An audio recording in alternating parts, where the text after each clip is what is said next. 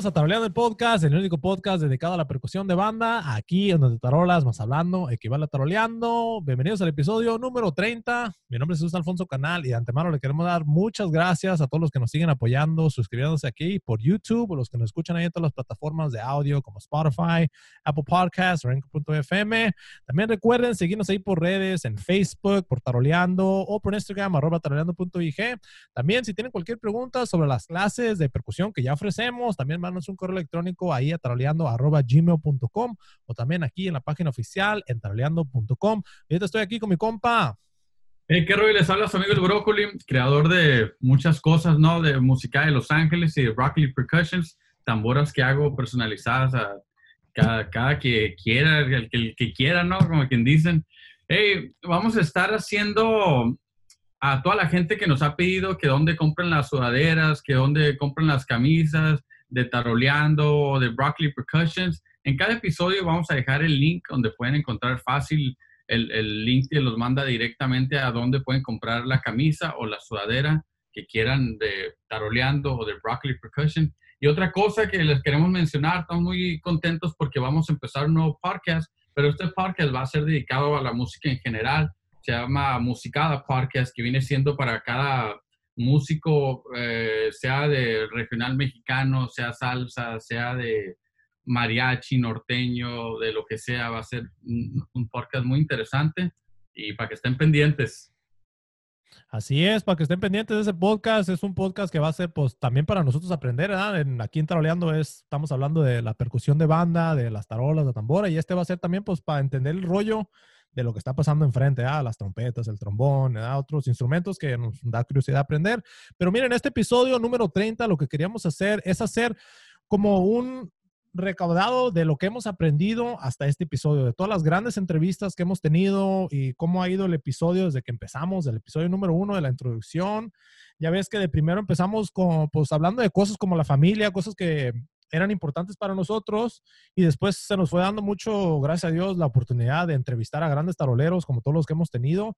Y para nosotros es un honor poder hablar con ellos porque no solamente entendemos más sobre este género, pero entendemos que ellos como personas se prestan y, han estado pues siempre al 100 ahí apoyando, escuchando y y hemos aprendido un friego de todos ellos y pues la neta estamos bien agradecidos con ellos, también bien agradecidos con ustedes que siguen aquí apoyando, escuchando, dejando su comentario, también a, toda la gente que pues nos deja ahí que recomendaciones, sí los miramos a todos, nomás que en veces sí es un poco difícil hallarnos con las agendas o, algunos taroleros ya ahorita ya que la pandemia pues se está calmando un poco, ya empezaron a chambear, pero pues todos, todos estamos en diferentes regiones. Ahorita aquí en Los Ángeles, esto de la pandemia quizá va a llegar pues más para abajo y pues va a estar más, más canijo.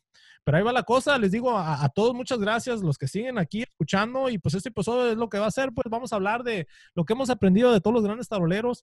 Y una de las cosas, Brócoli, que yo he notado y que hemos visto que son muchas cosas similares, es que muchos de los que empezaron, empezaron con batería, eh, ya sea como el Pony, Emir, eh, también el Bocho, que pues ah, no, lo, no, lo, hemos invitado aquí, pero son unos de los taroleros grandes de este género que empezaron en la batería, ¿verdad? Entonces, si, si, si, si, van a escuchar este episodio, van a escuchar un poco de, del amor que le tienen a la batería, de, cómo empezaron uh, tocando con música versátil o con la tecno banda en esos tiempos y, ahí más o menos, si tú vas estudiando e, e, esa época de las tecno bandas en ese tiempo, puedes ir entendiendo cómo ellos fueron evolucionando un poco su, sonido a cuando cambiaron a las tarolas, ¿verdad?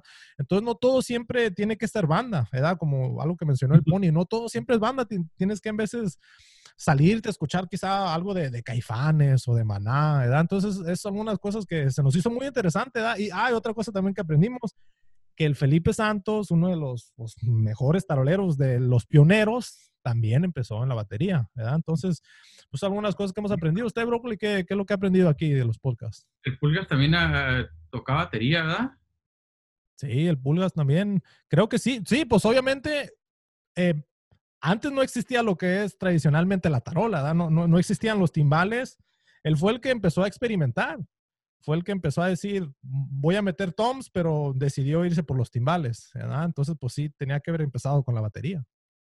Es algo, la neta, a mí se me hace yo jamás, haz de cuenta, antes del podcast regresamos un año atrás y me preguntas, ¿sí sabías que todo el rollo de, de lo que viene siendo banda, de, de, banda sinaloense empezó a través de una batería o a través de, de los inicios, haz de cuenta, de batería? Yo te hubiera, yo te hubiera peleado y alegado que no es cierto.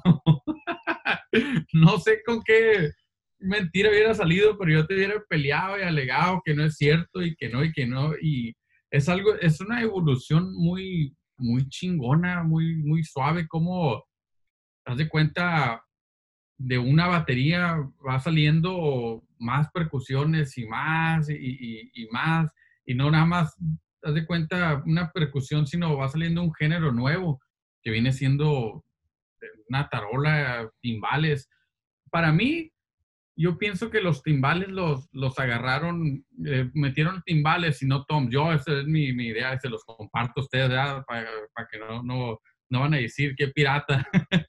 yo pienso que, que usaron timbal, timbales y no toms porque los timbales tienen más sabor. Los timbales vienen de, de, de, de Puerto Rico, creo, o de, Cuba, no, no, no estoy muy seguro.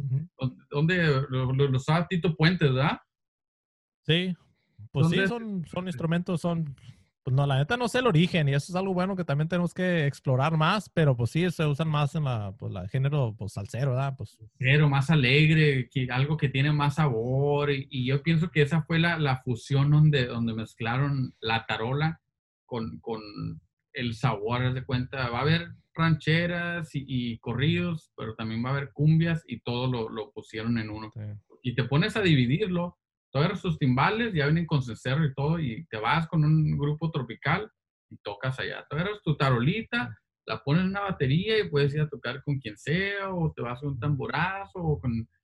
Y yo pienso que ahí es donde entró la, la mezcla perfecta. Yo pienso que cada instrumento es una mezcla perfecta, desde el parche de abajo al parche de arriba, el parche de los lados, el instrumento que sea, cada tornillo, cada aro, cada entorchado. Porque mira, te, te voy a te voy a encuadrar la, la, lo que viene siendo la tarola. Una tarola con un parche bien perro arriba, con, una, con un parche bien jodido abajo, no soy bonito. Tienen que ser los dos parches y aparte tiene que tener los, los, los, todos los tornillos, porque nada más tiene la mitad de los tornillos y abajo le falta no sé qué. Y es lo que mucha gente no entiende, que, que es una combinación perfecta un instrumento. Y eso es algo que tienen que tener muy claro. Un instrumento es una combinación perfecta. Pones de lo mejor con lo mejor y va, va, a irse de lo mejor. Tienen mucho que ver los aros, ¿verdad? Los, sí, los aros sí, tienen muchísimo que ver, ¿verdad? Yo tengo, o voy a empezar a hacer un video donde explico más sobre los aros diecast, que son algo muy común, pero también hay otro aro que se llama un S-hoop, que es un poco más económico, pero está hecho para que te dé un poco más el timbre. Ya ves que el diecast te da un timbre machín, pero la neta, la otra vez que empecé a calarlos, sí te frega la baqueta. Machín te la friega, pero es el que te da el sonidazo. Cuando le pegas al aro, te da un sonido bien bandero, bien, bien lleno. ¿Verdad? Y eso tiene mucho que ver. Te digo, no, no es lo único que ocupas, no sea, no en cada tarola va a caber un diecast, pero sí ayuda. La neta que sí. Eso, eso se, se me hace la neta, increíble. Un instrumento es la combinación perfecta que, que, ocupas y luego más. Aparte, tienes el instrumento perfecto y tienes una persona que no sabe desarrollar el talento en este instrumento, pues no sirve de nada. tiene que ser el mono, instrumento, parches, tornillos. Es un sinfín. Ni le movamos. a mí lo que se me hace también que he aprendido de, los podcasts, que se me hace muy interesante y, y pues yo no me puedo relacionar mucho con, con, esto y a lo mejor sí, a lo mejor no, de que los padres, siendo, siendo músicos, de quien, te, te, quieren dar por otro camino y ellos, haz de cuenta, piensan que es por lo mejor o a lo mejor sí es lo mejor o a lo mejor no, pero te quieren, te quieren salir de la música porque uno como músico, solamente uno como músico sabe qué, qué, qué pasa aquí y, qué hacemos y qué no hacemos. Y eso a, a, mí se me hace muy curioso, ¿no? Por ejemplo, pues hay varios músicos que mencionaron que no, mi papá pues, no, no, no, no quería que, que tomara este rumbo de músico, o hay músicos que dicen, no, mi papá es de, desde que yo estaba niño, dice, ya me tenía tocando o me mandó sin saber tocar. O algunos como el Bash, el Vitín, ahí que pues te venía de línea de músicos, pero su papá también fue medio estricto. A ver, no vas a salir que quieres ser músico, cabrón. Y, y la neta, ese podcast estuvo bien chingón. Eh. Vayan, escuchen los que no lo han escuchado con el Bash. La neta, viene de una línea de musicazos, la neta. Y pues es que, y también es otra cosa que dices, ¿ah? muchos de los que quisieron irse para esa línea de los músicos, de ser músico, empezaron como en la secundaria o en la primaria, ese piquete de agarrar lápices y no parar o estar ahí con las manos, ¿se da? Entonces es algo que ya lo, ya lo traías y muchos de ellos no quisieron seguir estudiando en la preparatoria o entrar a la universidad porque pues se querían ir directo a la música. Y esa dedicación pues que, que le metieron al instrumento es algo que ya lo traes en el corazón. Y yo pienso que es como cualquier oficio. O sea, los padres siempre piensan de que, que es una frase común que te dice, no, de música te vas a morir de hambre. Y hay veces que sí pueden tener razón, ¿verdad? Pues puede llegar esto de la pandemia y nos cae el fregadazo y si no estás preparado, sí te, pues no, no morir de hambre, pero sí te las vas a llevar difíciles. Pero es como todo, cualquier oficio, cualquier negocio que tengas, tienes que hallarle el modo de cómo sobresalir. Pero al final de cuentas, si tienes esa pasión de ser músico y es lo que quieres hacer en tu vida y te hace feliz, pues con, con todo gusto tú dale, búscale el modo, ¿verdad? Yo me imagino, pues es, es lo que hace el brócoli, es lo que hago yo, o sea, es de, yo sé que es difícil, pero sí se puede hacer. nunca decir, no, yo de la música no puedo vivir, porque hay mucha gente que te va a decir eso.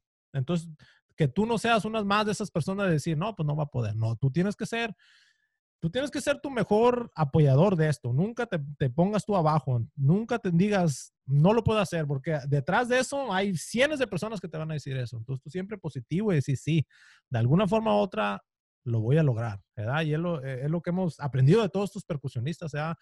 Del Josué, del Vitín, de Emir, de, de, los más jóvenes también de Carlitos, ¿verdad? Que tiene un papá que lo apoyaba, ¿verdad? Que ahora ya tomó su lugar. Entonces tú nunca te dejes que, que te digan que no, ¿verdad? También otra cosa que hemos aprendido es de que siempre regresa todo esto a dos personas, los dos pioneros, ¿verdad? el Pulgas y el Felipe Santos, ¿verdad? Que que fueron de los pues, pioneros, sea, los que empezaron este rollo a...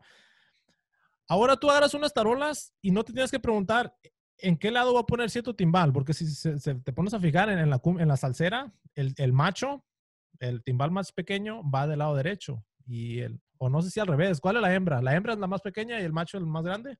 Creo que sí, ¿verdad? Pero es al revés, ¿no? Sí, porque el pequeño lo pones en la mano eh, en el lado derecho y el otro en, la, en, el, en, el, lado izquierdo, ¿verdad? Pero aquí en la banda es, pues va de, del más pequeño al que sigue y al más bajo. Entonces, eso es alguien que yo me imagino, estoy más seguro que tenía que haber sido el Pulgas, el pionero que empezó de esto. Es decir, aquí va a poner la tarola, aquí ver este timbal y aquí ver el otro. Entonces, tú si vas empezando, ya sabes, ahí es donde le vas a dar. Solamente si eres zurdo y le vas a cambiar todo el rollo, pero es, sigues eh, el mismo, el mismo sonsonete, o sea, 14, 15, 16. Y siempre pues regresa a ese pionero. Y todos los taroleros que hemos tenido aquí, tamboreros, siempre regresan a esa influencia de que el Pulgas, el Felipe, aunque no los hayan conocido en persona, pero quedaron estampados en las grabaciones. ¿eh? Oye, ¿tú crees que fue por la numeración que fue, fue 14, 15, 16 o por el sonido que fue, fue tan, tan, tan? Yo creo que es por el sonido. Eh, eh, es algo que he escuchado mucho en los foros de bateristas que alegan, porque hay unos que ponen los toms de modo, pues así también al revés, como lo hacen el salsero, que va el, tom más pequeño de, tu mano derecha y el otro más, ah, más agudo de tu mano izquierda, ¿verdad? Hay algunos que alegan que dicen que no es lo correcto, que debe ir de alto a abajo, pero es dependiendo en el gusto de cada quien. Yo, yo sí la neta lo miraría de una forma más práctica en la batería se me hace más práctico tener el tom más pequeño en tu mano derecha, si eres derecho, porque le puedes pegar con la mano derecha. Ah, del otro modo, cuando vas bajando, hay ciertas cosas que no puedes hacer cuando vas a ir bajando. Igual aquí en los timbales, hay ciertas cosas, si estuviera del otro modo, quizá fuera un poco más fácil. ¿verdad? Si tuviéramos el más agudo en medio, quizá las cosas fueran un poco más pues, abiertas. Pero como, como, como cualquier instrumento, tú lo vas a ir al modo. O sea, Alguien me lo mencionó el otro día, creo, creo que fue el Chimama, que me dijo, ok, si eres zurdo y le quieres cambiar todo el rollo, está bien. Pero hay instrumentos que si eres zurdo no le puedes cambiar todo el rollo, como el saxofón. Si eres zurdo no vas a decir, no, pues lo va a tocar así. no casca. Ni en el clarinete. O sea, si ya lo miras así, tú hállale el modo, ¿verdad? No le trates de cambiar tanto. En la batería sí se presta porque, pues, añales de bateristas que han hecho esto, unos que ponen el platillo aquí. Y eso sí te recomiendo que sí, más o menos experimentes con tu set, pero ¿para qué le vas a cambiar? ¿Para qué le vas a poner el, último timbal, el hembra, en, allá atrás? O sea, no.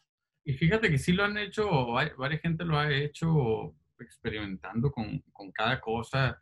Es algo muy curioso que, que, a pesar de que pues, ya está la, la, la estampa, la gente todavía le, le lo mueve o, la gente que es zurda, porque yo soy zurdo y yo en mi cabeza yo siempre he dicho, yo nunca voy a tocar la tambora con la zurda, no, jamás en la vida. ¿Por qué? Como dices tú, un saxofón, si eres zurdo, te tienes que acoplar como es el instrumento. Si quieres el instrumento que, que quieras, te tienes que acoplar a como es.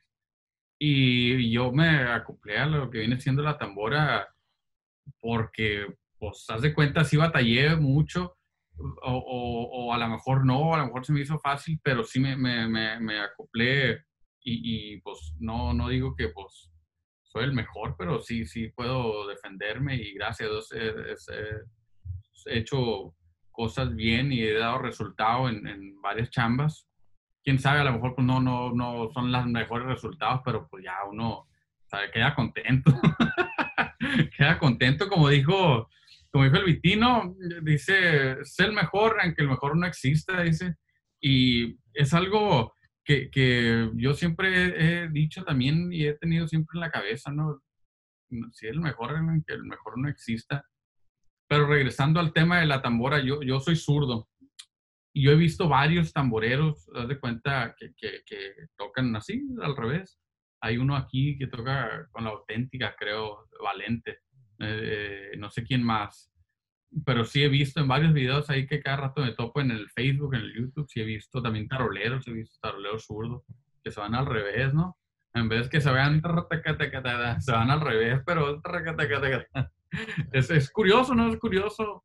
Y es, es algo muy chingón que, que, que hay en, en, el género este de la banda. Sí, la neta, y, no es por discriminar a los zurdos, ¿eh?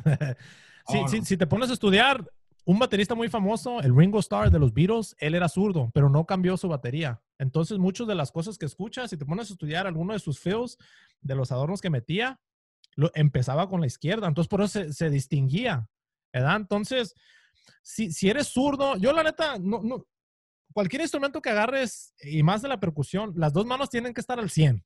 O sea, yo la mano izquierda ya la he trabajado tanto, hasta abro, yo manejo con la, yo, pues yo soy derecho, pero yo manejo con la mano izquierda. Hay veces que abro las puertas con la izquierda, ¿verdad? O con el pie izquierdo. O sea, nunca me limito, nunca digo, oh, soy derecho. No, quiero ser de los dos. Ya ves que hay personas también en el fútbol o en el deporte que pueden patear con ambas manos, ambos, ambos pies, la derecha e izquierda, ambas manos, imagínate. En el básquetbol.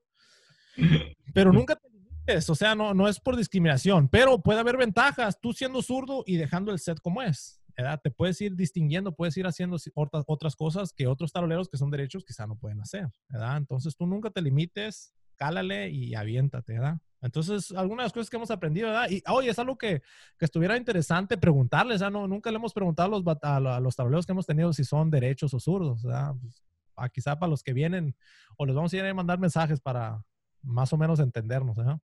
No, sí, yo pienso que sí debe que haber varios, ¿no? No, sí, de, que hay varios, hay varios, nomás que pues... vamos a, estén pendientes porque viene, viene algo muy chingón y vamos a, sacarnos de duda, ¿no? De que, e, el, hay gente, fíjate que el Ponchito de, de, la banda Hermanos Pérez de Baraguato, Sinaloa, aquí en Los Ángeles, primo del Manteca, el, el, haz de cuenta, pues la, mayoría de taroleros agarran la baqueta cruzada con la mano izquierda, ¿verdad? Porque es la, la, mano más débil y van reforzando con esta. Y Ponchito la agarra al revés. Sí. que estamos hablando de los zurdos. Él agarra con esta la mano normal y con esta cruzada. Sí. A lo mejor es zurdo, ¿no? Ahorita que estamos llegando a esa conclusión. Hay unos que sí, que sí lo hacen porque son zurdos y hay otros que lo hacen porque pues se les hace más fácil, ¿verdad? Dicen, no, pues lo voy a hacer esto con la derecha. Aunque pues yo no seguiría tanto sus pasos porque como te digo, viendo, vengo de la tarola de, marcha y ahí a huevo pues es la, la izquierda, entonces pues eso es la que yo trabajo de, esa forma. Pero como te digo, igual tengo que desarrollar el golpe de esa técnica que se escuche igual que la derecha, ¿verdad? Entonces pues sí, es algo que es interesante mirar y entender un poco, yo quizá si vas empezando, quizá esto sea un poco más avanzado, pero ir escuchando ciertas cosas que mete cada tarolero, ¿verdad? no todos le van a pegar igual y quizá puede ser eso, ¿verdad? que son zurdos o porque pues van experimentando, no, no todo siempre, no siempre hay una, pues está lo básico, ¿verdad? está lo que es, ¿verdad? un cierre, pero no siempre lo tienes que dar así, hay cosillas que tú le vas a ir experimentando. Dependiendo de la canción que vas metiendo, dependiendo de la banda que vas dando. Pero mira, otra cosa que se me hace bien interesante, que todos los músicos que hemos tenido aquí, es la pasión por el instrumento. Empezando con el Texas, cuando tuvimos aquí el Texas de Abraham, de, el que tuvo mucho tiempo con la roedora, tamborero. La neta, cómo nos tenía a risa, pero si no han escuchado ese podcast, se lo recomiendo. Es uno de los mejores que hemos tenido aquí, pero de la pasión que le sudaba por la tambora. Y, él, él, pues él empezó en la tarola. Otra cosa que también muchos de los tamboreros que hemos tenido aquí empezaron con la pasión por la tarola. Pero este señor, que mis respetos, esa pasión para la tambora, y es algo que todos los músicos que hemos tenido tienen una pasión. ¿O sí o no, Brócoli? Así es, es algo no sé, haz de cuenta, yo, yo pienso que es, es, es, yo lo he visto porque yo vivo de la pasión. Les voy a contar algo que a lo mejor muchos se van a poder identificar y muchos no. Hay una persona que se llama Nicolás Tesla.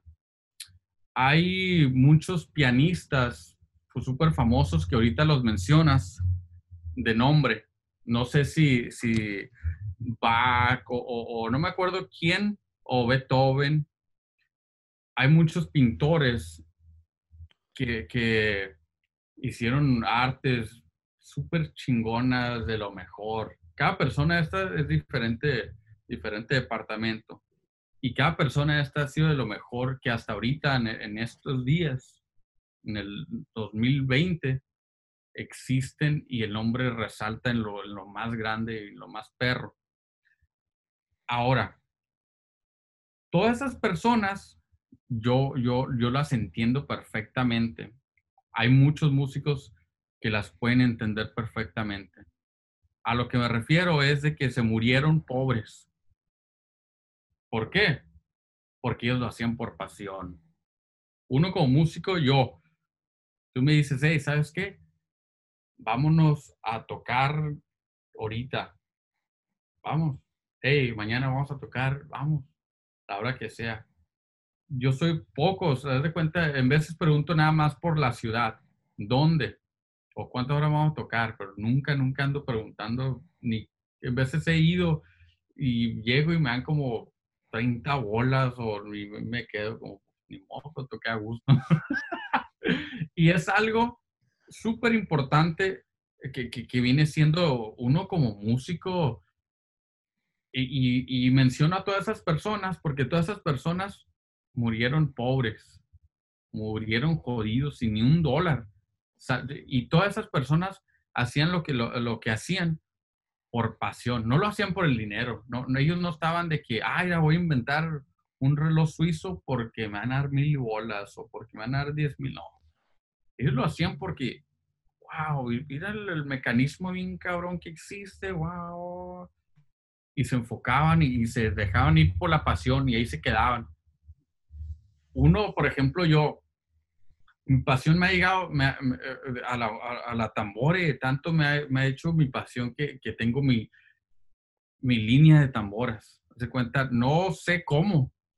Yo en veces, me, me de cuenta, me siento a analizar todo el pedo y cómo las hago, no sé yo la neta, verdad, yo se los digo honestamente, yo ni sé ni, ni ya de cuenta, en veces las miro y yo no, yo me veo afuera de mí y digo, yo no las hice.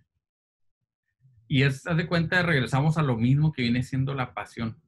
A, mí no, no me sale, en de las tamboras les tengo que poner yo de, de mi parte, ¿por qué? porque tengo que dejarla bien perra y bien bonita y que se oiga, y en veces la hago o voy con una persona y me la hace mal o hace mal esto y ay, me arruina todo, tengo que comprar todo nuevo yo, o en veces la armo y eh, pasa esto y todo lo tengo que hacer yo y no le gano nada en veces. Pero doy una tambora que la agarran y, y qué bonito soy y qué perro y qué a gusto toca uno. Y eso viene siendo la pasión, por ejemplo, del Texas, de, muchos músicos. No estoy diciendo que se van a morir pobres. Pero sí, sí, de que hay, hay la diferencia en la persona que lo hace por dinero y la persona que lo hace por pasión, por, por amor al, al instrumento. Haz de cuenta fácil, yo lo puedo hacer por dinero, hey, ¿sabes qué? Dame una charcheta, y me voy, voy a tocar, y primera, segunda, tercera, vámonos, liqui, a dormir, toco nada más en, en, en, cuando está la voz, los fuertes dejo de tocar y vamos. Pero no lo, no lo voy a disfrutar yo y no voy a quedar a gusto yo. Comparado, voy a tocar la tambora y, la tambora me llena y, la disfruto y, siento el sabor. Lo, lo, siento todo, todo lleno. Y es la, lo que viene siendo que tienen muchos músicos que, que yo he visto, yo te puedo decir que de, yo, es más, cualquier músico que, que, tiene pasión en su instrumento, cualquier músico que vea otro músico tocando, que sabe, así sabe si lo está haciendo por amor o, o, por la feria, sabe, sabe, de cuenta, si a mí me mira alguien tocar, la persona que me mira tocar sabe que lo estoy haciendo por, porque me gusta, porque es mi pasión. Si miran a haz de cuenta a, muchos videos del Texas, luego, se mira que lo está disfrutando. Cada golpe que, que está dando los, los taroleros también. Cada tarolero, que toca con pasión se mira que está disfrutando lo que está saboreando cada golpe de que está dando, de cada timbre que está dando, de cada tarola, de, remate, de lo que sea. Pero sí, eso es algo que yo miro que hay mucho en la música y que no, y que no, pues no quiero, haz de cuenta, pues yo no quiero morir pobre. No, pues no, no, no aconsejes eso, ¿verdad? no nos vamos a morir pobre. Pues sí, la, la, la, música sí es un negocio, ¿verdad? Pero antes de eso, eh, eh, es un arte, ¿verdad? Entonces, como estás diciendo, mencionaste ahorita pues a Beethoven y a pues, pintores, ¿verdad? Tampoco digo que todos vamos a ser los mejores de, de Michelangelo, pero siempre mirar la música primero como un arte. Tampoco no te dejes caimanear, ¿verdad? Saludos a todos los caimanes. Escuchen el podcast ahí que hablamos de los caimanes. Si la música es negocio, pero primero, pues si es un arte, entonces tú a cualquier chamba que vayas, es algo también que han dicho muchos aquí, siempre dejar lo mejor de ti, dejar tu mejor obra de arte en el escenario, ya sea si hay dos personas o dos mil personas o lo que sea, dejar tu mejor obra de arte. Si, si estudias cualquier cosa de historias de pintores y todo, quizá para Da Vinci eh, la, Mona Lisa no fue su mejor obra de arte, pero pues dejó lo mejor de él. Y hay alguien más que siempre te va a reconocer, ¿verdad? No, no, no digo que busques el reconocimiento o la fama. En vez de ese reconocimiento es con esa persona que está ahí en la fiesta bailando, que quizás su día estuvo pues de la fregada, pero saben que contrataron a ciertos músicos y tú les vas a poder alegrar ese día. Tú vas a poder traerles pues una alegría que quizá ocupan ellos en su vida en ese momento. ¿verdad? Entonces, eh, hay que mirar la música de ese modo, como una obra de arte. Hay que armar ambiente, hay que prendernos, hay que sentirnos a gusto y feliz, ¿verdad? Sí, la música es negocio, obviamente, ¿no? Que no te caimanen, ¿verdad? Tú también eh, aprende a valorarte, pero primero hay que sacar la pasión de, de este instrumento, ¿verdad? Otra cosa también que hemos hablado mucho es de que hay algunos que no calientan. Y, eso otra cosa que pues también a mí me ha sorprendido porque yo soy una de las personas que sí me gusta calentar, más porque me ha pasado que se me ha, eh, la mano se me ha entumido, o a veces siento aquí como Popeye, este músculo se pone así bien fuerte y ya no puedo tocar nada. Pero hay personas como el Chocololo de Recoditos, joven edad, que dice que él ya ahora ya casi empieza él a calentar en las rolas. Y hay muchos que también nos dicen eso, que ya no, no calientan antes porque sienten como que se les pueden tumir las manos. O a veces eh, eh, algo que nos contó el Chocololo es que no quiere estar con el practicador siempre porque dicen que en las primeras giras ahí estaba y los de la banda, ah, tú ahí estás con, dándole, dando y estás molestando a los que quieren dormir, ¿verdad? Pero es algo que también, para mí es importante calentar, ¿verdad? Pero no todos lo hacen de esa misma manera, ¿verdad? Entonces tú mismo tienes que hallar el toque de tu instrumento. Y no siempre el calentar es la única forma de practicar. Tú, y es algo que muchos lo han mencionado aquí, hay maneras de practicar solamente escuchando música, ¿verdad? No, no tienes que necesariamente sacar el practicador a cada hora, ¿verdad? No, no tienes que calentar siempre. En veces con el simple hecho de escuchar la música o pensar o empezar a enfocarte o visualizar, ¿verdad? Tu instrumento, eso quizás sí te puede ayudar. Algo ahorita que mencionaste, Brócoli, que dijiste, bueno, me, estaba diciendo antes del podcast, eh, que deberíamos de empezar como estudiantes a aprender a armar nuestro instrumento. No sé si quieres hablar un poco de eso, de que te den ah. una, te una tarola y toma, tú ármala. Ah, sí, mira, salió esto porque, pues, Jesús da, clases de, tarola y de tambora para la gente que quiera. Ahí está la orden, mándele mensaje aquí, dejen comentario por Instagram, por donde sea. Y me, me llegó esta idea de que, ¿sabes qué?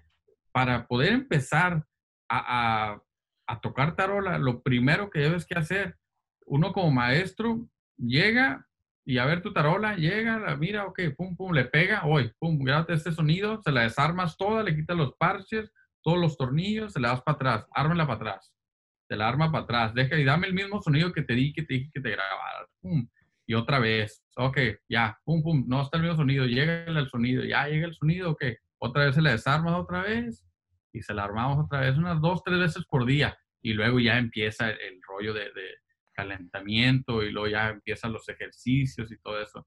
¿Por qué? Porque es súper importante de cada persona, uno como músico, de saber y conocer su instrumento. Y esa es la razón que, que muchos no sabemos el instrumento que tocamos, muchos no sabemos que de qué está hecho, para qué está hecho, qué es esto, qué es lo otro. Muchos no sabemos nada y nada más nos vamos como coche a la mierda. Y es, eh, eh, es ahí el error que tenemos nosotros como músicos de banda, y pues también en general, ¿no? La, la verdad de norteños no sé, ni, ni, ni, ni, de salsa, ni de merengue, ni de, ni de otros géneros, pero sí, sí, sí sé que eso es algo que, que llegamos y, ok, está la tarola, está toda desafinada, aprieta los dos, tres, pum, pum, va, vámonos, ten, ahí te van 100, 200 bolas, ten. Y no, pues no es así, no es la de ahí. Es súper importante conocer tu instrumento. Sí, la neta que sí, desarmarla, aprender a afinar, la, afinación no te va a llegar de un día para otro, ¿verdad? Y es algo que también ahorita estaba comentando de que muchos dicen, no, es que yo no sé afinar. Pues aprende, o sea, o date la práctica. Yo sé que hay veces que son parches que duran mucho, ¿verdad? Pueden durarte seis meses, hay veces que no duran un año. Dios guarde si duras tres, cuatro años con los mismos parches, ya sea por pues, situación económica. Pero ok, si no has cambiado un parche por un año, o, sea, ¿dónde agarraste la experiencia para afinar? No la has agarrado. Entonces, es algo que tienes que practicar, agarrar otras tarolas o desafinarla otra vez y volverla a afinar. Solamente así es como vas a agarrar el sonido. Y hay veces que a mí, pues muchos me, me, mandan mensajes, me dicen, hey, ayúdame a afinar esta tarola. Es muy difícil poderte ayudar a afinar una tarola por simplemente por mensaje una y después, pues si me mandas una foto, pues ok, o un video, es muy difícil. Les digo, el sonido de tu teléfono no es lo mismo que, que te puedo decir a cómo estás ahí tú en vivo, ¿verdad? Y a veces digo, me dan ganas de, de, armar como otro canal o cambiar mi nombre, decir Tarola Doctor o Doctor Tarola, porque en vez así me siento como un doctor que quiero diagnosticar el problema que tiene tu tarola, pero tú mismo lo puedes diagnosticar. ¿verdad? Son cosas simples. En veces puede ser un tornillo que está malo, que, que está muy zarroso y le tienes que quitar ese zarro y ese es tu problema. En veces es el vaso. Hay veces que miro muchos vendedores o personas que me dicen, hey, ¿qué, qué tal? ¿Compro esta tarola? Pero ellos nomás están yendo por el nombre y yo en veces les digo, ok, ¿cómo está el vaso? No, pues no sé, se, se mira cuidado. No, tienes que, si vas a comprar un, un tambor usado, quítale o pregúntale por fotos sin parches, que no te digan que tiene parches nuevos. Eso no equivale a lo, si te da un vaso malo, te va a salir más costoso después. Después, cada parche que vas a ir comprando nunca te va a quedar. Siempre mira eso, cómo está el vaso. Es lo más importante. Si el vaso está chueco, por más bonitos que tengan los aros, por más bonitos el parche más nuevo que tenga, si el vaso está chueco, la tarola ya no te va a servir. O sea, por más de que de abajo y de arriba. Entonces, si vas a comprar algo usado, Fíjate en eso, ¿verdad? Entonces, tú mismo tienes que diagnosticar esos problemas. Tú mismo tienes que ver, ok, mira, mirar el parche y decir, oh, mira, este, el pegamento no está tan bueno. O a veces, algo que mencionó el Edgar, que pues todo este podcast no ha salido, pero Edgar de la banda del coronel, es que él le dijo que el Víctor le dio un consejo de agarrar el parche antes de comprarlo y pegarle en medio y mirar qué sonido es el que te da, ¿verdad? Si te da un sonido agudo, muerto, es que el parche no está de la mejor calidad, pero si te da un sonido con un timbre, ¡pum! es que ese parche está óptimo para tu tarola, ¿verdad? Es cosas que nosotros en veces no, no queremos experimentar o no queremos, pues, pues aprender, pero nunca te limites a decir, no, es que no sé, no, es que yo no sé afinar. Aprende, hay que aprender, ¿verdad? La vida fácil, ¿no? No, pues queremos, sí, pues te digo, y, y, no es por nada, yo, yo sí les agradezco mucho los de los que me mandan mensajes y me piden ayuda. Yo la neta, para mí es un honor que me tengan la confianza de preguntarme y, la neta se los agradezco. Yo también de ustedes aprendo mucho, aprendo más de otras tarolas, muchos que me mandan mensajes. Hey, ¿qué opinas de esta tarola Rogers? Yo les digo la neta, yo, yo la Rogers nunca, nunca he tenido una y tampoco no tengo esa pasión por tener una, pero pues trato de aprender, ¿verdad? trato de aprender de cómo, cuando me han preguntado del puente que no funciona, pues yo traté de aprender, ok, ¿cómo es el mecanismo de ese puente? ¿verdad? E, el mecanismo del, de la Rogers lo interesante es de que baja todo junto. Ya ves que en todas las tarolas es nomás de un lado, la Rogers baja todo junto, entonces la resonancia te la da igual. ¿verdad? Entonces yo mismo de ustedes aprendo un chingo y la neta se los agradezco. Y muchas de las veces yo en veces les quiero decir, pues, a ver, tú también diagnostic, hay, hay, que aprender a diagnosticar el problema de tu tambora, ¿verdad? El problema de tu tarola, de tus contratiempos, ¿verdad? Pero pues todo esto, ojalá por eso empezamos los podcasts que le siguen ayudando de cada tarolero, la neta, de, todos, de, del niño, de Alan, de Robbie, cada uno tiene algo, no solamente en las entrevistas, pero si miras sus videos puedes aprender algo del toque que tienen, de lo bonito que tocan. También, ok, hay que hablar algo de uno de los mejores taroleros que para nosotros ahorita el momento es de Ulises, el tarolero que anda ahorita con el coyote. Mi respeto para el compa, la neta, es unos de que transmite la emoción, el sonido, todo lo que trae. trae el paquete completo el compa, o sea, de los ritmos. Y él nos habla, y lo que le preguntamos a casi todos los taroleros, ¿qué es lo que le gusta en un par de secciones? ¿Verdad? Y muchas de las veces, pues todos mencionan a tener a un buen tamborero, obviamente, pero el Ulises lo que ha mencionado es el armonía, ¿verdad? Mencionó, pues él toca con pues, la dicha de tocar con Noé el 14, ¿verdad? En veces ahí en las huipas, tener un conguero con ese sabor, o como su carnal el Luigi, no, pues, a gustísimo que, que toca. Para ti, Brócoli, ¿qué, ¿qué, qué, es lo, el instrumento primordial que te gusta escuchar cuando estás en la tambora? Yo, yo, yo, la neta, yo puedo tocar solo. Haz de cuenta, yo he habido varias presentaciones que he tocado acompañando a gente así y en veces para atrás no soy nada en el escenario y, nos dan in-ears y nos dice, me preguntan qué, te gustaría tener o escuchar.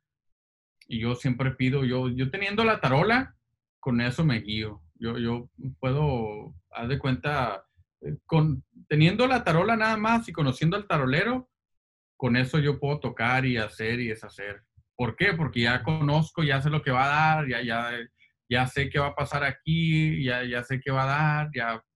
Pero si das de cuenta, si él se sale de tiempo, yo también me voy a salir de tiempo. Es lo único, el único detalle que, que si, cuando eso pasa, o cuando, cuando me siento, a, yo volteo a ver la tuba, porque la tuba pues viene siendo, haz de cuenta, mi segundero. la tuvo esta segunda vino, no, pero él viene siendo el mismo. de cuenta, yo voy viendo, siempre voy enfocado en la tarola, bien, bien concentrado en la tarola, tarola, tarola, tarola y en lo mío.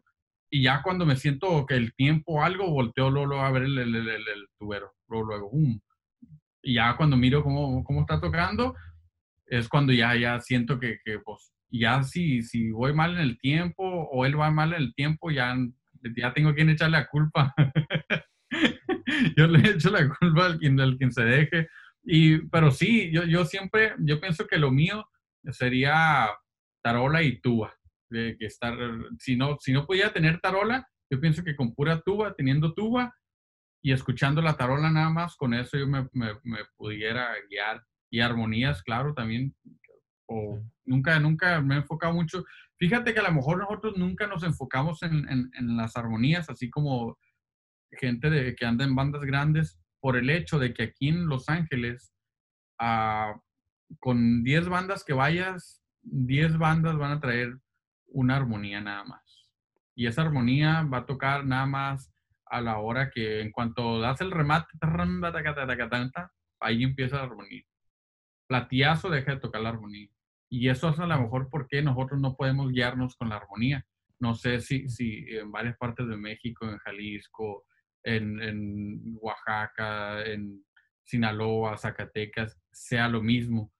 Pero sí, sí, para mí, yo me voy con tarola y, y, y tuba. ¿Tú? Para mí siempre le doy la, la, más confianza al tubero. El tubero porque el tubero es, el, es, la guía del cantante. Y yo también en algo sí me guío en el cantante porque el cantante es el que me da la guía de en dónde va a ir el cierre, ¿verdad? De dónde va a ir ese final. Un final muy común es el muchacho alegre. Entonces es algo que siempre escucho porque con diferentes cantantes que voy digo, ok, este cantante le va a dar doble en el verso, yo soy el muchacho alegre. Si lo da doble, yo ya sé en dónde va a caer ese platillazo. Entonces yo me estoy, yo tengo que escuchar al cantante. Entonces por eso digo, si escucho la tuba, el cantante está escuchando al tubero, entonces estamos armando ese triángulo. Para mí así yo lo miro como un triángulo. Tuba, cantante y yo. Si es música tocada, pues, pues tambora, ¿verdad? quizá, pues el que te segundea, pero siempre escuchar la melodía, ¿verdad? El, el clari, o el, eh, siempre hay una guía, entonces la tuba para mí es más importante. ¿Verdad? Y pues obviamente sí, la armonía tiene mucho que ver porque es la misma parte que llevo yo. ¿verdad? En las rancheras tocamos el contratiempo, un pa, pa, igual en el son, para, para, para, para. Yo ahí tengo que ir escuchando ese mismo ritmo porque tenemos que cuajar, machín. Entonces, si, si lo escucho que, es, eso, eso es lo que dice, puro vaporú, puro vaporú, puro vaporú. Sí. Y si no tengo vaporú, pues se me entumen las manos y la neta no, no casca ese son. Entonces sí, y, y, cuando hay un armoniero que no me está siguiendo el rollo, no toco a gusto, se me hace eterna la, la chamba.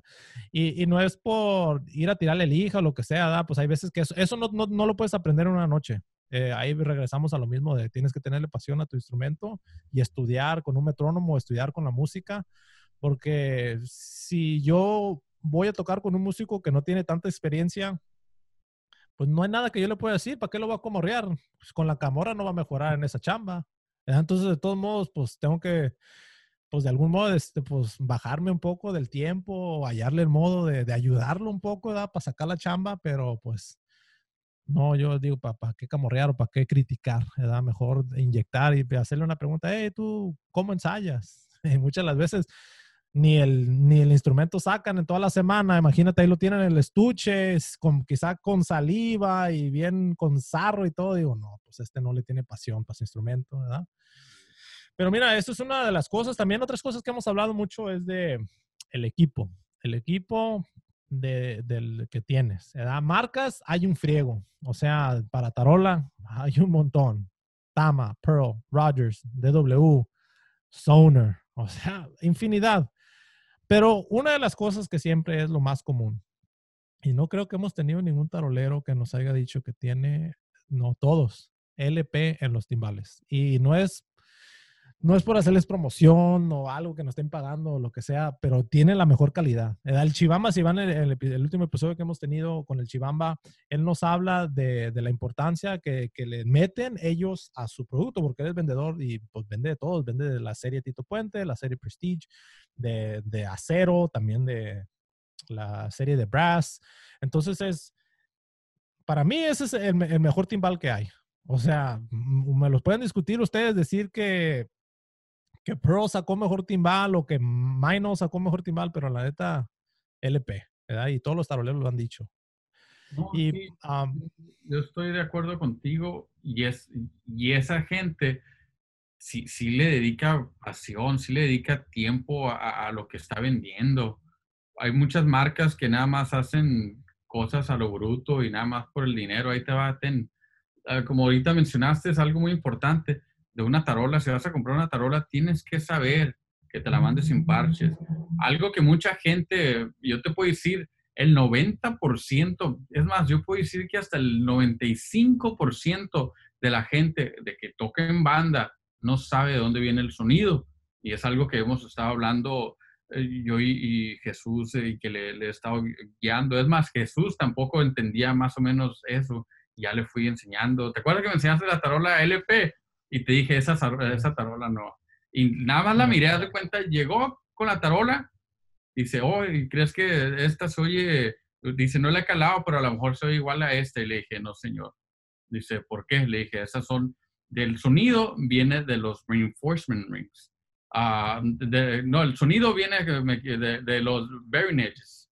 Haz de cuenta, yo en mis tamboras les pongo reinforcement rings y, ahí agarro las bearing edges.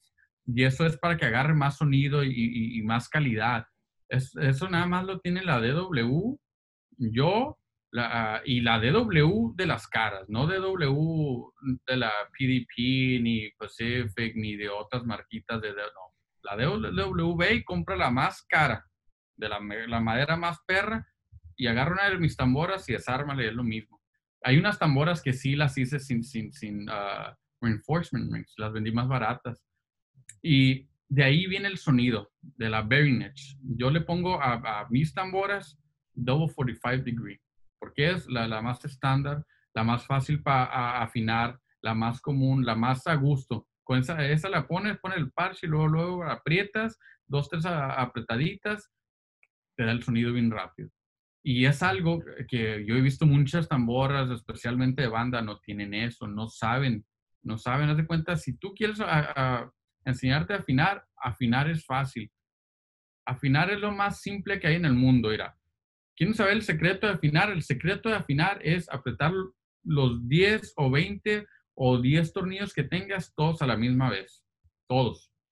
vas a apretar el primero con 10 de, de, presión, el segundo, el tercero, los 10 con 10 de presión. Cuando tengas eso, agarras una baqueta o el bolillo, le pegas. Te va a salir un sonido. De ahí tú vas a poder elegir si lo quieres más agudo o más grave. Si lo oyes muy agudo, obviamente está claro, pues afinas poquito, pum, pum, le pegas otra vez. Todavía soy muy agudo, otra vez.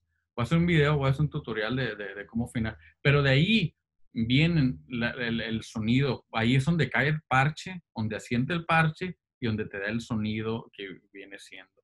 Y muchas tamboras no, no, y, tarolas que he visto no conocen eso.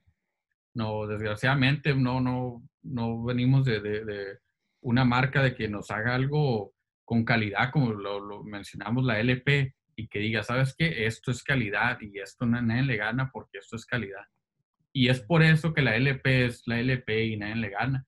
La, la, las otras marcas, creo, Tycoon hizo unos timbales también, ¿no? La, la.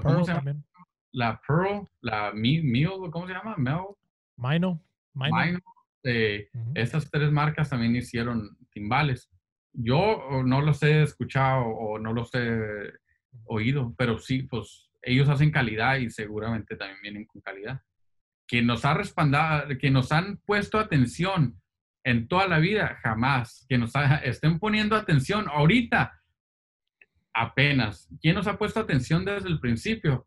LP. LP siempre a lo mejor pues no, no se dedicaban o no conocen el género de banda mucho, pero saben que, que somos un mercado fuerte para ellos.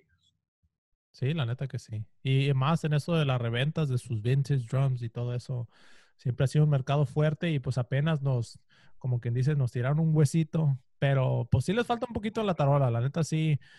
Eh, eh, el aro que viene es muy sencillo, quizá poniéndole un diecast, ahorita voy a experimentar con eso porque compré un S-hoop y pues tiene que ser de 12 tornillos porque es de 12 tornillos esta tarola. Y los tornillos de, de, la tarola SLP son más gruesos que los regulares de cualquier tarola. Entonces, pues no sé si algo eso tiene que ver, pero lo vamos a experimentar, de sacarle el sonido, pero sí, como dices, ese sonido que da es, lo da muy grave esta tarola, lo da más grave y, en las bandas con los otros, las otras orillas que estás hablando, ya ves que esta es para la tarola, estas son redondas, lo da grave, entonces se escucha como con batería, con un ponche y ese, ese sonido solamente lo, lo buscas en las grabaciones cuando estás grabando una romántica. En vivo, un ponche así fuerte, grave, no nos ayuda porque tenemos que tener un sonido más agudo, un poquito más alto con un ping, pum. La mayoría, la mayoría de tarolas en, en- en el rollo universal, de, de batería, de banda, de, de orquesta, de lo que sea, es las mismas orillas que vienen siendo 45 degree. La Rogers tiene la- las, las orillas más grandes. Haz de cuenta, donde siente el parche, haz de cuenta, este es, este es el aro, ¿verdad? Y donde siente el parche, aquí está un dobladillo así. Eso es lo que les da el sonido. Ese dobladillo de la Rogers lo tiene como por acá. Lo tiene tanto así de, de- de- de- de grande el, el- y la mayoría de tarolas lo tiene normal, lo tiene chico, lo tiene chico. Y, y la Rogers tiene... A lo mejor eso puede ser también algo muy importante de la Rogers, que dé el sonido diferente a las demás tarolas, que estén más Sí. porque sí, sí, hasta en, lo- en- en el mercado americano, la Rogers siempre ha sido muy mencionada. De hecho, yo el otro día fui con unos amigos que hacen todas las baterías de las Rogers. Es para que vean que no, no nada más hablo a lo bruto. fui a la, a la bodega y tuve una junta con ellos, he tenido juntas con gente de, de, de DW, he ido a sus oficinas, he ido con, con la- los mejores, los mejores. Ahí, ahí me pueden encontrar.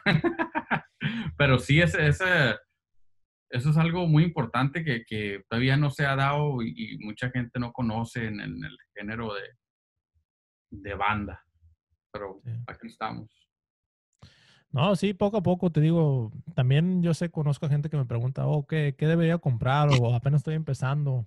Y en vez siempre les respondo lo mismo, ¿cuánto tienes para invertir? Porque esto es, es una inversión que le vas a meter. Porque si le vas a echar de veras kilos a esto y le vas a echar ganas, vas a, te va a regresar el dinero. En unas cuantas chambas, quizá, pues dependiendo de tu región, ¿verdad? Quizá en un mes, en dos meses, hay algunos, si tenemos la fortuna, quizá hasta en una chamba lo puedes pagar, ¿verdad? Pero siempre hay que mirarlo como una inversión.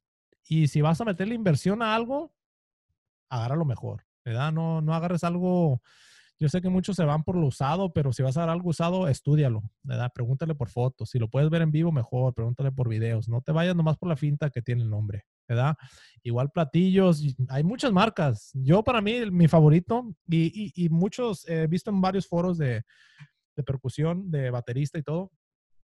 A mí me gusta mucho el Silgen, pero no es tan popular ahora en día como es ah, Sabian o Mino también ha sacado buenos platillos o Paisty también otra, otra compañía muy buena. Hay muchos, hay muchas, hay muchas compañías buenas, pero para mí siempre me ha gustado Silgen. No sé si es porque me siento más a gusto con las series que saca. ¿verdad? Conozco más sus series, conozco la, la, la gama baja. Que, que antes era la CBT, ahora ZBT, ahora es, lo reemplazaron con la I, ¿verdad? Y antes yo, la, gama media, que me ha gustado mucho, era una serie que se llamaba ZHT. Ahora fue reemplazada con los de la S. Entonces yo siempre me sentí, y, pues gama más alta ya no se diga, es la K o la A, la A Custom. Me he sentido yo, pues, no sé, como que las he estudiado más esa compañía de platillos y para mí me he sentido pues a gusto. Pero no nomás porque tenga una A, significa que todos los platillos de, los ride cymbals van a ser iguales. Cada cada serie tiene su subserie. Puede haber que es un ride mediano, medium ride, puede ser que es un rock ride, puede ser un um, ping ride, y todos esos tienen diferentes sonidos. Ahorita estoy viendo en, en invertir en una A Custom 20, de 22 pulgadas, pero yo nomás quiero el que dice A Custom Ride. Yo no quiero el medium por la campana, ya escuché cómo se escucha la campana, y, y, y, y es algo que muchos no hablan. Esa campana tiene mucho que ver en el sonido que estás buscando. Si, la, si le pegas a la campana y el sonido expande, a mí eso no me gusta. Yo quiero pegar a la campana y que se escuche nomás la campana, que no me dé tanto del platillo, tanto del cuerpo, ¿verdad? Porque yo así me siento a gusto tocando. Ya si le pego acá al platillo, no me gusta que resuene tanto como un platillo de, pues, que sea un crash, ¿verdad? Es algo que tú tienes que estudiar si, si te metes a las páginas de ellos, te, te, te, dan la muestra del sonido. Obviamente eso es una baqueta más pequeña, pero pues más o menos te vas con la idea. Pero estudia bien los platillos, ¿verdad? Hay muchas compañías, no nomás te vayas, oh, mira, ese es un Sabian, pero Sabian de qué serie, cómo, cómo es la mezcla del metal, es, es aluminio o cuánto bronce le meten. Son cosas que ya cuando vas a ir avanzando vas a ir entendiendo, la mezcla del, del platillo. Hay veces que hay platillos muy buenos, como esos que te digo de media, de, de gama media, la CHT, que ahora es la S, son muy buenos, pero asegúrate que agarres los que te van a servir más para banda, que regularmente son los que dicen rock, rock ride, para el rock, porque pues ahí los bateristas eso lo pegan con más fuerza, igual pues los banderos usamos baquetos más fuertes y tienen que aguantar ese madrazo, ¿ah? Y también, pues, cosas como cencerros, hemos escuchado muchos taroleros, hablan de la DSA, Cometa, de la Rosa. Ah, hay una compañía muy chingona que ahorita estoy calando, la, los GR, GR Percussion, sí, la neta tienen un sonido y también te pueden personalizar. El cencerro, los LP, ¿verdad? LP, pues, unos que yo he usado por mucho tiempo, ¿verdad? También parches, uh, siempre, no sé por qué, pero Remo es uno de los mejores, ¿verdad? Que más comunes, ¿eh? no voy a decir que los mejores porque hay gente que los critica, pero hay razones por qué no te salen buenos. Es porque puede ser por el lugar donde estén, que se haya secado el pegamento o, o, le haya pasado a la caja pero son los más comunes. Y, y, no sé si tú quieres hablar más de, porque tú, tú usas Remo en, o cuando pues tienen la chance usas Remo en la, en la tambora, ¿da? Pero uno de los más comunes que hemos visto es el Aquarium, ¿no? No sé si quieres hablar un poco de eso. de los parches de tambora. El, Aquarium está hecho, no sé si está hecho especialmente para banda, pero parece que sí. Te da un sonido más para banda y batallas menos en la afinación porque es más grueso el parche. El, el Remo yo lo uso del de, de enfrente. El Remo, el, el Ambassador, Remo de enfrente y de golpe eh, uso el Aquarium. En veces uso el Pinstripe, el remo, también de, de, golpe. Pero el, me gusta el Aquarium, me gusta porque ese te da un sonido rápido y, está bonito el sonido que te da. El Remo también te da sonido, pero hay que afinarlo bien.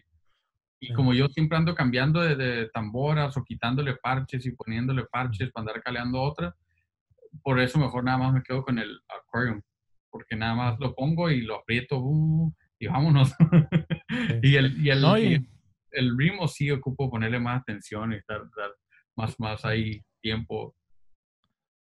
Y asegúrense con ese Aquarian, ya ven que hay Super Kick, hay Super Kick 1, Super Kick 2 y hay hasta el 10. Eso significa qué tan grueso es el parche. El 10 es el que es de 10 milímetros o no sé qué, es, es cuánto parche, ese es el más grueso. Entonces, si tienes uno de 10 y tienes uno tan buena grandísima, 24 por 24, quizá ahí está donde el problema que voy a diagnosticar que la tambora se escuche sorda. La tambora, entre más ancha, más ancha, menos sonidos tienes, menos, menos sonido. Así tengas un barril de mil pies y le pegues, no te va a llegar el sonido para allá. Así que no saben con la finta de que, ah, una tambora ancha, no. Yo la tambora, la, la ideal, para que toques a gusto y llegar sonido bonito, es a 20, 20 de ancho y 24 de, de, diámetro, de parche, 24 de parche y 20 de ancho, no más. Eso es lo, lo ideal que yo recomiendo. Sí, no, y también estudian mucho de los bateristas también, ¿verdad? Como regresamos a lo mismo, muchos empezaron en la batería, ustedes también metas a los foros de baterista, miren cómo están tocando ellos su estilo, porque muchas de esas compañías, muchas, casi todas, se van por los bateristas, no nos tiran a nosotros decir, oh, pues esto lo hicimos para los banderos. No, pues primero todo está hecho para los bateristas, ¿verdad? Entonces tú aprendes esos productos, ¿verdad? Empezar ahí y aprender de todo, de todo se aprende, ¿verdad? Todo vamos aprendiendo. Y pues sí, este podcast pues fue para eso, para nomás hablar un poco de lo que hemos aprendido. Pero Brócoli, ¿qué es un consejo? Ya ves que todos los terminamos todos los podcasts un consejo. ¿Qué es un consejo ahorita con todo lo que has aprendido que le darías a un tamborero, un tarolero o cualquier músico que va empezando en este rollo? El consejo que yo le quiero dar a cada persona que va empezando en este rollo de la música es de que conozcan su instrumento, enamórense de su instrumento más que nada enamorándote de tu instrumento, conociéndolo, saberlo armar, desarmar, afinar, desafinar, pudiendo ya para tocarlo va a ser más a gusto ti, vas a saber desarrollar lo que, lo que el instrumento da. ¿Por qué? Porque lo conoces. tienes que entender que el, instrumento va a ser tu novia de aquí para el real. Lo vas, a, lo vas a llevar a todas las chambas. Lo vas a llevar en la mano a todas las chambas. Va a ser tu novia el instrumento de, de, en cada quinceañera, en cada boda, en cada bautizo, en cada presentación cada evento privado, donde sea, vas a ir con tu novio, que viene siendo el instrumento. Tienes que conocerlo de pies a cabeza. Si no, olvídate de, no vas a poder dar lo que el instrumento da. ¿Por qué? Porque no lo conoces. Es lo, lo que pasa con muchos, muchos músicos de, de, de, trombones, trompetas, de armonías, de tubas. Tienen un instrumento que requiere mucho aire y no lo conocen. Y dicen, no, este instrumento no, no me gusta, muy sordo. Pero no, no es el que el instrumento sea sordo, lo que sea, es que requiere mucho aire. Por ejemplo, un Júpiter y un King. Un King tiene las, las, las bombas más grandes. Un King las tiene más, más chicas. Claro, es el mismo instrumento, te da el, mismo sonido, pero el King te da un sonido gordo y el, y el, el Júpiter te da un sonido más ladino. Armonías también. Las Yamaha y las, uh, y las uh, Júpiter. La Júpiter te da un sonido como trompetita y las Yamahas te dan un sonido más gordo, pan, bonito. Uh, trompeta, está la, la Cannonball, está la, la King. La Cannonball, esa trompeta es famosa porque tiene también toda la maquinaria y todos los, los, los, tubos los tiene más grandes. Así que para poder tocar esa trompeta, ocupas aire para poderla rellenar. Es lo mismo que, que una tambora, que una tarola. Tienes que conocer tu instrumento, agarrarlo y verlo y saber qué hay detrás de él, de qué está hecho, cómo está hecho, para qué es cada cosa mucha de la gente de, nosotros, de lo que viene siendo la banda, empezamos y no sabemos, pero tenemos que ir aprendiendo, tenemos que crear una generación que sepa, para que así las marcas americanas nos pongan atención y digan, ah, ok, esto es para banda, pero ellos saben, ellos saben lo que andan buscando. Ahorita llegan con alguien y no saben ni afinar su tarola y, y te hago una tarola, ¿cómo la quieres? No, pues como la Rogers. Pero tú, ¿tú cómo la quieres? ¿Cuál es el sonido de banda? ¿Cómo, con, no, pues que ir a, pues no, no, no, no sabes. y es el, es el detalle, vamos a mejorarnos como persona y, ir viendo lo mejor. Ese es el consejo que yo le doy. Enamórense, enamórense de su instrumento, conózcanlo, conózcanlo y ámenlo y desarrollenlo. Es lo mejor que les puedo decir yo. ¿Tú? No, pues sí es el mejor consejo, ¿verdad? no, pues yo de consejo les quería dejar de que siempre estudien las cosas básicas, pero no nomás te quedes ahí. Siempre trata de, aprender cosas nuevas, ¿verdad? Yo miro muchos que sacan los mismos ejercicios o, muchas de las cosas cuando lo miro a ustedes practicar, agarran, y ustedes me pueden decir que estoy mintiendo, agarran la tarola, empiezan a, dar un ritmo, dan un son, después dan una ranchera o después dan otro ritmito. Entonces estás dando lo mismo que ya sabes dar. O sea, entonces, si eso siempre es lo, único que haces, si sigues repitiendo lo mismo, lo mismo que ya sabes, nunca vas a avanzar. O sea, si ya sabes dar el son bien, ahora aprende a dar otro ritmo, aprende otras cosas. Entonces, siempre es regresar un poco a lo básico, pero seguir aumentándole y aumentándole y aumentándole. También otro que viene sobre esto, consejo que les doy es para la mano débil, cualquiera que sea, si tu mano débil es la, la izquierda o la derecha, dedicarle más tiempo a esa mano, ¿verdad? Dedícale más tiempo en los ejercicios y también eh, hazlo por más tiempo. O sea, si vas a agarrar media hora para ensayar, dedícale unos 20 minutos a tu mano izquierda solamente, ¿verdad? Amacízala, ¿verdad? Entonces, es algo que les recomiendo yo.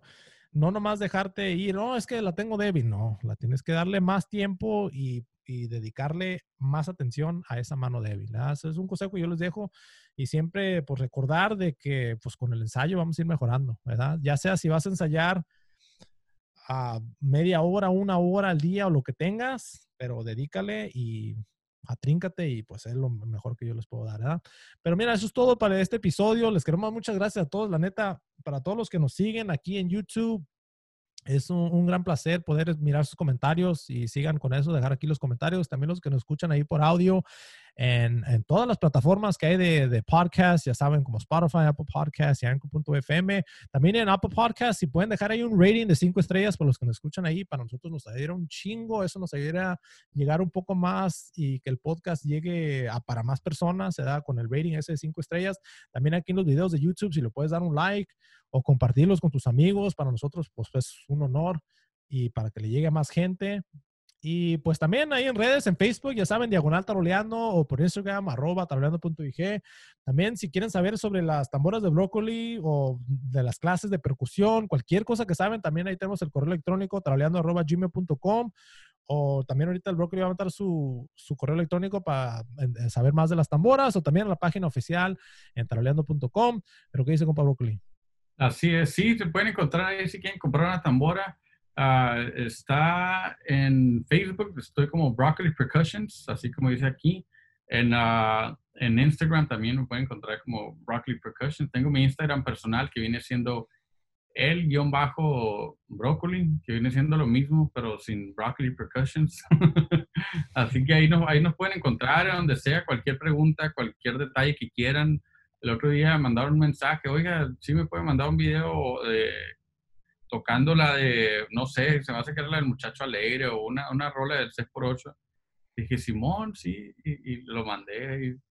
pero así mucha gente me, me, manda mensajes ahí enseñando, pidiéndome que le enseñe cosas. Y, pero pues de todo vamos aprendiendo. Muchas gracias a toda la gente, estamos muy agradecidos, muy contentos con todo esto que, que ya vamos en el episodio número 30.